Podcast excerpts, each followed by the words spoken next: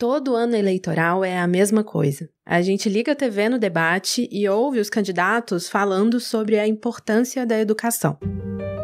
Há muitas questões que são básicas. Uma delas, eu diria, é a educação, que para mim é uma questão fundamental que tem a ver com o futuro do nosso país. E para que a gente tenha emprego de mais qualidade, é preciso que a gente tenha uma educação de melhor qualidade. E se a gente parar para analisar eleições passadas, vai ver que a educação apareceu com destaque em algumas delas. Em 2014, por exemplo, era uma das principais bandeiras da Dilma Rousseff do PT, que foi reeleita. O Pronatec tem 8 milhões de matrículas realizadas. 8 milhões. O Pronatec é um programa gratuito para todos os brasileiros que precisam de ter formação técnica. E a educação apareceu até numa das fake news mais marcantes da corrida presidencial de 2018. Jair Bolsonaro, na época do PSL, que acabaria ganhando a eleição, falou ao Jornal Nacional sobre um suposto material didático que corrompia os valores da tradicional família brasileira. E estavam discutindo ali, né, comemorando o lançamento de um material para combater a homofobia, que passou a ser conhecido como kit gay. Entre esse material, Bonner, estava esse livro lá, Bonner. Então, pai que tenha filho na sala agora, retira o filho da, da sala, para ele não ver isso aqui. Se bem que na biblioteca das escolas públicas tem. 2022, você sabe, é um ano eleitoral. E com tantas questões urgentes no país, como a fome, o preço dos combustíveis e a inflação, fica a dúvida sobre qual será o papel da educação no debate político. Será que os candidatos vão tratar o tema com a importância que ele merece? De que forma as organizações da sociedade civil estão tentando levar esse assunto para o debate? Quais são as prioridades? Eu sou Ricardo Ampudia. E eu, Juliana Deodoro. A gente discutiu nessa temporada do Folha na Sala quais são os desafios da educação em 2022. Hoje, vamos debater os desafios da educação que o governo que for eleito vai precisar enfrentar a partir de 2023 e qual será o papel do MEC nessa missão.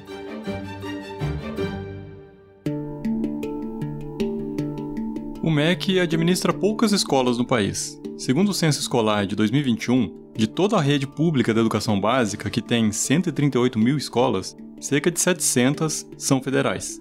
Mas o Ministério é um indutor de políticas, além de ser o responsável por distribuir a maior parte das verbas públicas para merenda, transporte escolar e compra de material didático.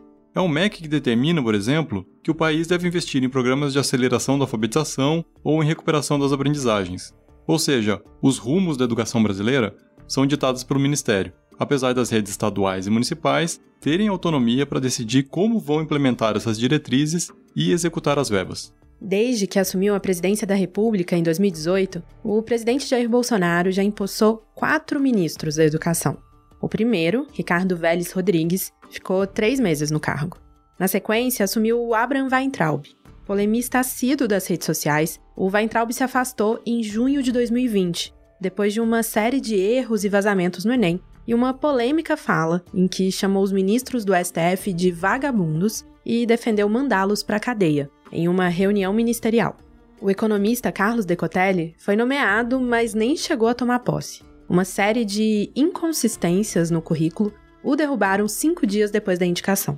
O pastor Milton Ribeiro, terceiro ministro a tomar posse em julho de 2020, também se envolveu em polêmicas e indicou nomes ligados às alas militar e ideológica do governo para cargos estratégicos na pasta. Em março desse ano, a Folha teve acesso a um áudio de uma reunião em que o ministro dizia priorizar o repasse de verbas do Fundo Nacional de Desenvolvimento da Educação para municípios indicados por dois pastores próximos de Bolsonaro e que não tinham cargos no MEC. As suspeitas de corrupção tinham sido reveladas pelo jornal Estado de São Paulo. Dias depois, caía mais um ministro da Educação. Enquanto a gente estava escrevendo esse episódio, na última quarta-feira, o ministro Milton Ribeiro e os pastores Gilmar Santos e Arilton Moura foram presos pela Polícia Federal sob suspeita de tráfico de influência e corrupção. Eles negam que tenham cometido os crimes. No dia seguinte, quinta-feira, eles foram soltos, mas as investigações do chamado balcão de negócios do MEC continuam. Com a saída de Ribeiro, em março, assumiu Victor Godoy Veiga, engenheiro e servidor de carreira da Controladoria Geral da União, que era então o número 2 da pasta.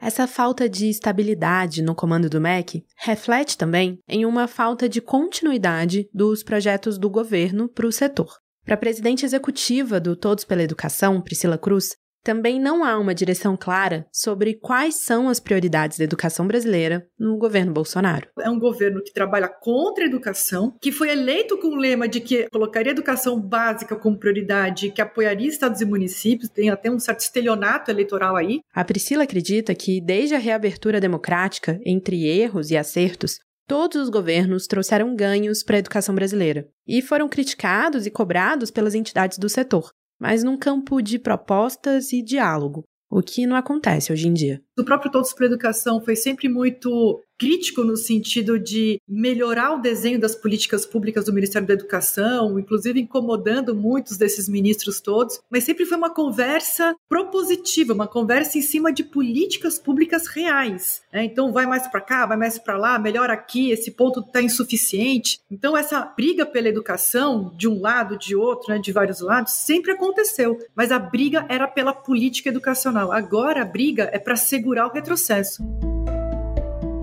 Na apresentação dos temas prioritários para a educação nos 100 primeiros dias de governo, Bolsonaro indicou a regulamentação da educação domiciliar e a implementação de colégios cívico-militares nos estados. Durante a gestão dos quatro ministros que passaram pelo cargo, também foram apresentados projetos com foco na alfabetização, com revisão dos métodos e materiais didáticos adotados. Segundo os especialistas que o Folha na Sala ouviu, no entanto, as polêmicas constantes e atritos com o Congresso entidades de base, governadores e prefeitos, além da falta de diálogo, fez com que pouca coisa nova se consolidasse. Para Maria do Pilar Laceda, que foi secretária de Educação Básica nos governos Lula e Dilma, de 2007 a 2012, e ex-presidente da Undime, União Nacional de Dirigentes Municipais de Educação, esses conflitos dentro do MEC foram um retrocesso na discussão da educação no país.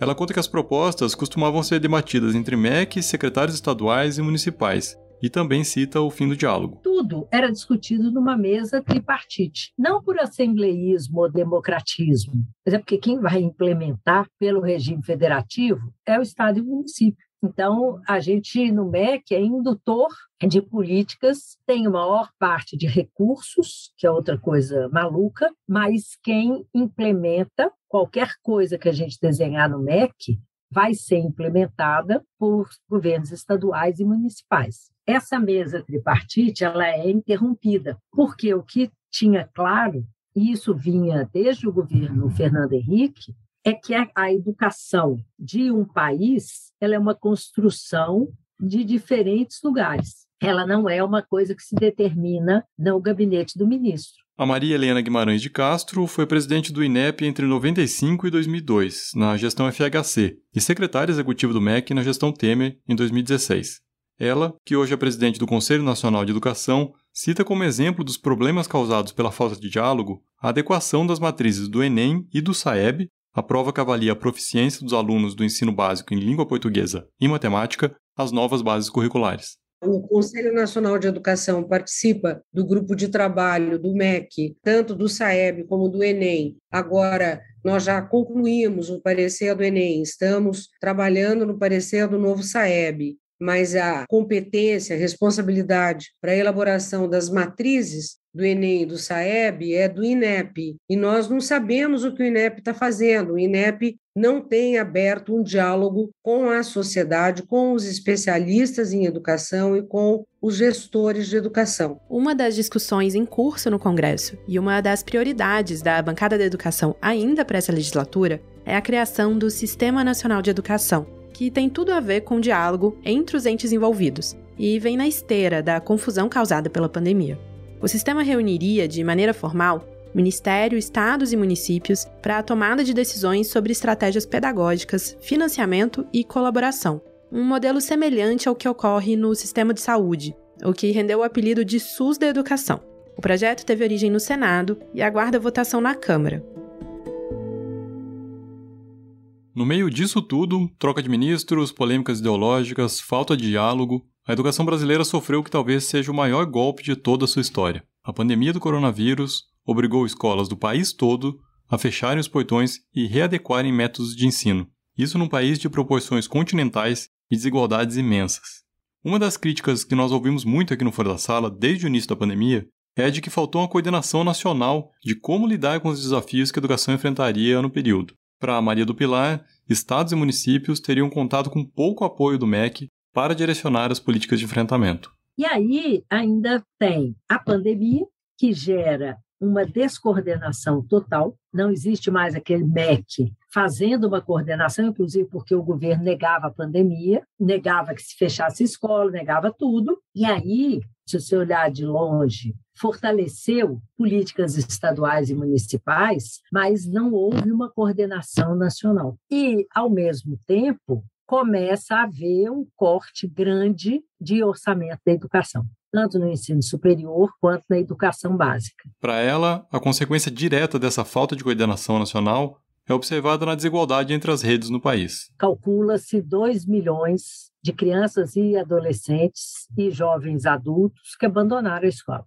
Como é que você busca? Como é que você encanta novamente esses brasileiros e brasileiras para voltar para o lugar da aprendizagem se lá eles nunca aprenderam? Então, nós temos hoje esse grande desafio. E a, a consequência é que a gente terá um maior número de brasileiros e brasileiras sem dominar leitura, sem dominar rudimentos de matemática, sem capacidade de ler o mundo.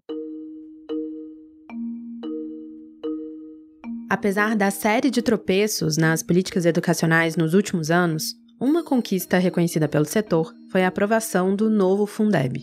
Em julho de 2020, o Congresso aprovou novas regras para o financiamento da educação básica, com pontos importantes para uma repartição mais justa dos recursos. Uma das principais mudanças que a nova lei do Fundeb trouxe foi a contribuição que a União precisa fazer ao fundo. Até o ano passado, o governo federal era obrigado a dar 10% do valor total do Fundeb. A lei determinou que esse montante seja maior nos próximos anos, até chegar em 23% em 2026. O Gregório Grisa, doutor em educação e professor no Instituto Federal do Rio Grande do Sul, diz que, apesar do MEC ser visto muitas vezes como o principal financiador da educação, quando se analisa percentualmente, quem mais investe na área são os municípios e os estados. A parte que a União aplica, ela está bastante direcionada, claro, aos entes e autarquias, universidades, institutos vinculados ao MEC, e também ligada aos programas complementares que o MEC tem através do FNDE. Então, o papel da União, ele é um papel mais de organização e concepção de como esse orçamento é distribuído do que em termos de ordem de grandeza ele é definitivo, vamos dizer assim. Entre os programas do FNDE, o Fundo Nacional de Desenvolvimento da Educação, que dependem do orçamento do Ministério e atingem diretamente as escolas, estão aqueles que fornecem livros didáticos, transporte e alimentação escolar. E nos últimos anos, esse orçamento só diminuiu. Além dessa diminuição direta, há ainda outra preocupação: o efeito que um corte na arrecadação do ICMS possa trazer para o Fundeb. Mexer no ICMS significa mexer no coração do Fundeb significa mexer no imposto que é responsável por mais de 60% de todo o Fundeb, que é um fundo que sabemos bem é responsável por mais de 60% de toda a aplicação na educação básica brasileira, um fundo que ganhou ingredientes positivos na sua renovação, ele está mais equitativo, ele está mais equilibrado e vem se aperfeiçoando de maneira muito contundente. Para tentar conter a alta dos preços dos combustíveis, energia e transporte, o governo Bolsonaro articulou com o Congresso uma alteração na lei declarando esses bens como essenciais e limitando a cobrança do ICMS sobre eles. Isso derruba a arrecadação dos estados. O Fundeb funciona como uma cesta onde cada estado deposita uma parcela de alguns impostos, que é distribuído para quem não consegue investir o mínimo exigido por lei em educação. A maior parte do fundo, cerca de 70%, é gasto com salário de professores. E esse dinheiro é ainda mais importante para as redes mais pobres. Por isso, diminuir a arrecadação do imposto poderia gerar diversas consequências a aprovação deste projeto agora do ICMS, ela é um baque para esse horizonte de planejamento setorial que a gente chama, né? Planejamento educacional, porque ela cria uma insegurança de como que será feita essas recomposições e como que eu, eh, do ponto de vista sou secretário municipal ou estadual, né? Como que eu elaboro um plano de médio prazo ou os secretários que vão assumir agora em janeiro, né? Com que dinheiro eu conto? Qual patamar de arrecadação eu posso contar?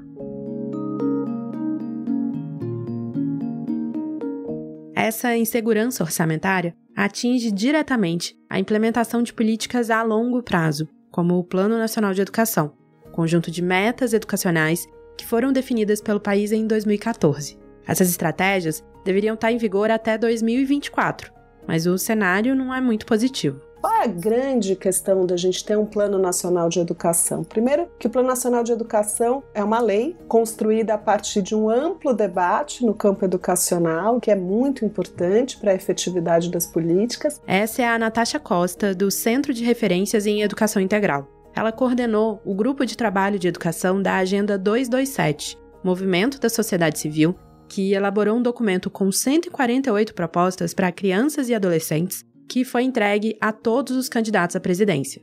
Dez dessas propostas são na área de educação. Ela lembra que, de acordo com o último balanço, só 25% das metas do PNE foram parcialmente atendidas. Essa é a grande questão, né? Você perde em coordenação, perde em formulação de políticas, perde a conexão com o debate público, né? E dessa maneira a gente avança muito pouco, quando não retrocede, né? Que é o que os diversos balanços do Plano Nacional de Educação vão mostrar, que na verdade a gente sofre retrocessos, né? Daí a importância estratégica da gente incidir nesse debate sobre programas de governo e sobre, enfim, o que será a agenda do próximo governo eleito. Né?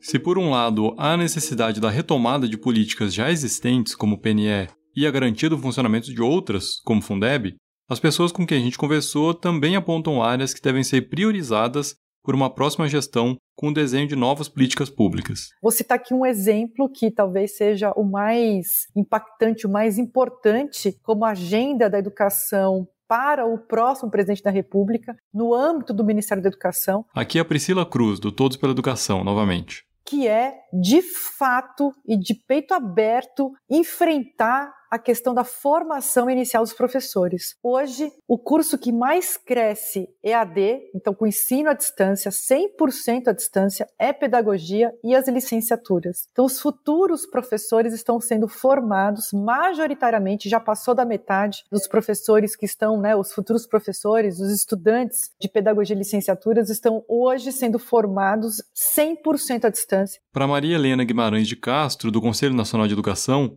é preciso criar um programa nacional de formação de professores, com objetivos comuns, que permita a todas as redes do país terem professores bem preparados. Eu entendo que o grande desafio daqui para frente é ter um bom sistema de monitoramento e acompanhamento e uma política nacional de formação de professores. O Brasil não tem, sem uma política nacional de formação de professores e sem uma revisão da carreira dos professores, né? Carreira e valorização dos professores, não tem como a educação básica melhorar. Segundo ela, os programas atuais não dão conta das atribuições do professor moderno e precisam ser atualizados. É, eu entendo que os programas de formação inicial e continuada eles estão defasados os professores não saem das faculdades preparados para o uso das novas tecnologias, das novas plataformas digitais, não têm um bom preparo para a implementação dos novos currículos. Eu acho que ter uma política nacional, só o MEC pode ter uma política nacional de formação de professores, e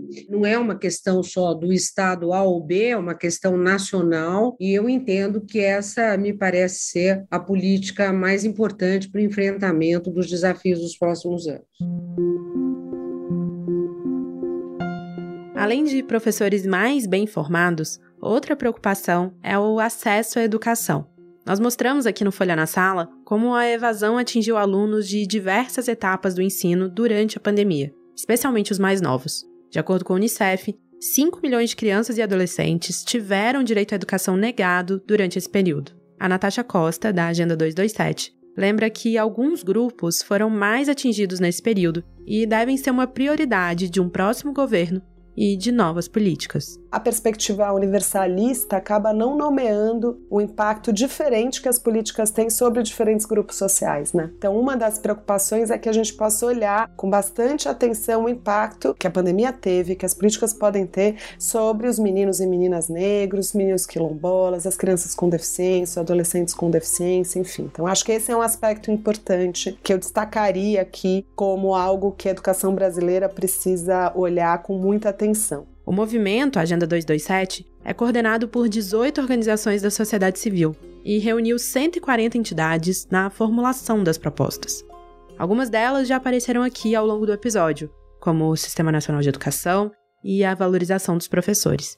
Eles também defendem maior transparência na aplicação dos recursos e a ampliação da jornada integral para toda a educação básica. As políticas de educação integral para o ensino fundamental foram completamente descontinuadas a despeito do Plano Nacional de Educação, né? Hoje, as políticas de educação integral estão a cargo dos estados e municípios, fundamentalmente, né, que, para além do que tem de aporte de Fundeb, financiam em grande parte por parte dos seus próprios orçamentos. Né? Então, a gente também coloca um olhar aqui, inclusive porque a gente entende que as políticas de ampliação de jornada são fundamentais para o enfrentamento das desigualdades educacionais. Né? O tempo integral também apareceu na conversa com a Priscila Cruz, mas para ela, a grande prioridade para a juventude é a educação profissional. Então a gente tem chamado a atenção tanto de governadores, mas também dos presidenciáveis é, e dos candidatos aos governos estaduais, que a oportunidade para a educação profissional no Brasil, ela reside em algumas áreas: economia verde, economia criativa, economia digital,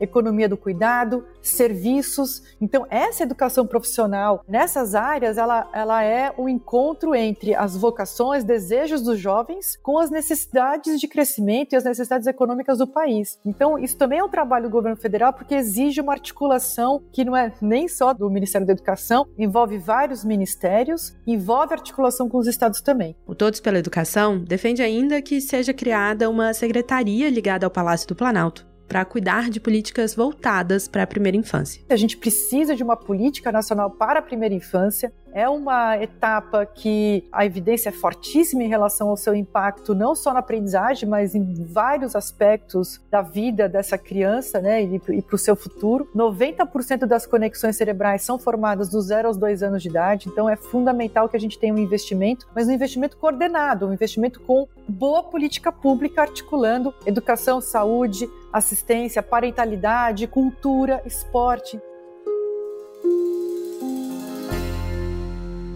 Com tantos problemas castigando o país no momento, alguns especialistas que a gente ouviu ao longo dessa temporada disseram que a educação pode ficar de fora do foco das discussões da eleição de 2022. Isso porque a educação é vista como uma pauta do futuro. Discutir educação é falar de crescimento, de desenvolvimento, de avanço, o que tem mais chance de acontecer com um presente mais estável. Quando parte da população é atingida diretamente pela pobreza e pela fome, os planos para o futuro se tornam irrelevantes. Primeiro, é preciso garantir algum futuro. Uma pesquisa da Rede Pensan, divulgada no começo de junho, mostra que mais de 33 milhões de brasileiros passam fome, número semelhante ao de 30 anos atrás e mais de 125 milhões de pessoas não têm comida garantida todo dia, nem em quantidade, nem em qualidade. E não é que a educação não seja considerada essencial pela população do país.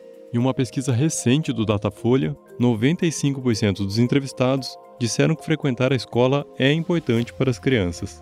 Não tem brasileiro que não valorize a educação ou que não entenda que é pela educação que ele vai conseguir ter uma vida melhor e que o seu filho vai ter mais oportunidades. A questão é que a gente está vivendo essa emergência do curto prazo e educação está mais do que provado que não é longuíssimo prazo, mas demora alguns anos. E apesar dessa importância, a Priscila Cruz não acredita que a população vá tratar a educação como algo prioritário. É difícil pensar nisso quando não se tem o que comer. E a verdade é que não é a sociedade que precisa ser cobrada por uma educação melhor, e sim os gestores públicos. O que a gente sabe é que o Brasil, ainda mais num ano de bicentenário de independência, o Brasil só será independente com população independente. Uma população só é independente quando ela tem, como dizia Gil, régua e compasso. A gente precisa dar régua e compasso para essa população ser independente, ser dona da sua vida, ter oportunidades construir uma vida digna. Então, resumindo aqui, eu acho que não haverá essa pressão, mas isso não exclui a responsabilidade dos agentes públicos.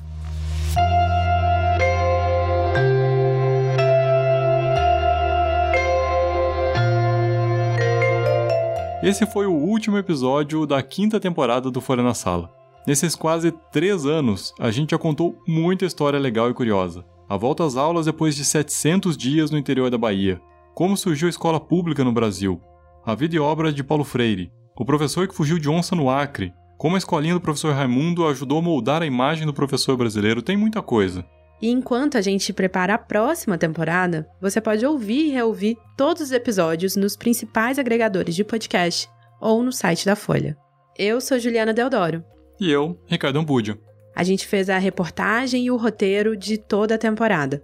A coordenação é da Ângela Pinho, Magé Flores e Daniel Castro. A edição de som é do Luan Lencar.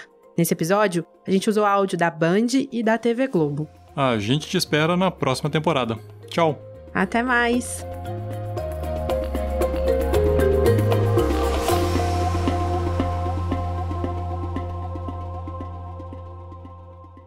Para tecer uma educação de qualidade é preciso entrelaçar bons fios. O Polo, ambiente de formação do Itaú Social, valoriza os saberes, o diálogo e a troca de experiências. Conheça mais sobre o Polo em polo.org.br. Itaú Social.